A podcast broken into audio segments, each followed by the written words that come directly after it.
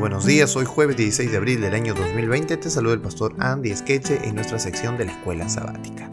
El título para la lección de esta semana es Cómo consideraban la Biblia Jesús y los apóstoles. Y el texto de memoria se encuentra en el libro de Mateo capítulo 4 verso 4 que dice, Él respondió y dijo, ¿no está escrito, no solo de pan vivirá el hombre, sino de toda palabra que sale de Dios?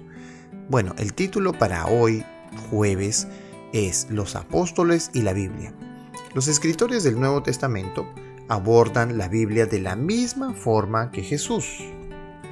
En cuestiones de doctrina, ética y cumplimiento profético, el Antiguo Testamento para ellos era la palabra autoritativa de Dios.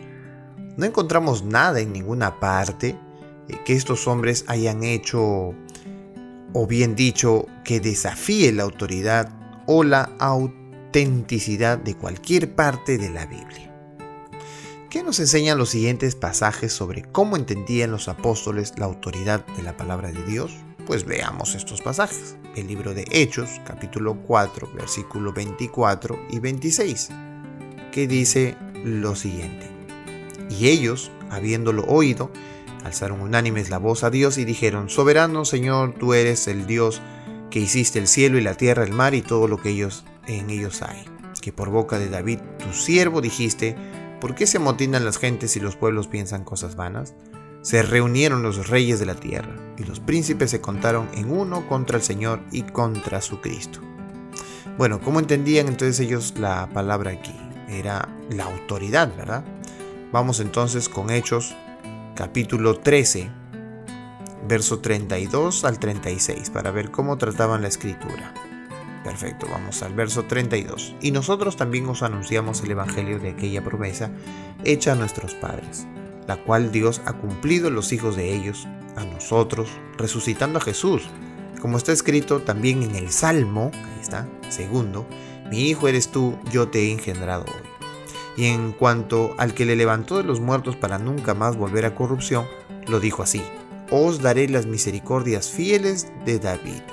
Por eso dice también en otro salmo, no permitirás que tu santo vea corrupción, porque a la verdad David, habiendo servido a su propia generación según la voluntad de Dios, durmió y fue reunido con sus padres y vio corrupción. ¡Wow!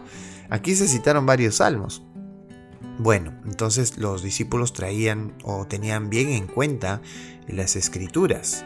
Romanos capítulo 9 versículo 17 dice así, porque la escritura dice a Faraón, para esto mismo te he levantado, para mostrar en ti mi poder y para que mi nombre sea anunciado por toda la tierra. bueno, también se usó la escritura para el mismo Faraón. Gálatas capítulo 3, versículo 8. Y la escritura, previendo que Dios había de justificar por la fe a los gentiles, dio de antemano la buena nueva a Abraham diciendo, en ti serán benditas todas las naciones. ¡Wow! Y la escritura, ¿verdad? Bueno, observen estos pasajes cuán estrechamente relacionada está la escritura con la voz misma de Dios. En Hechos 4, por ejemplo, justo antes de ser llenos del Espíritu Santo, los discípulos alaban a Dios por la liberación de Pedro y Juan. En su alabanza elevan sus voces, reconociendo a Dios como el Creador y por hablar a través de David su siervo. Es decir, las palabras de David son las palabras de Dios.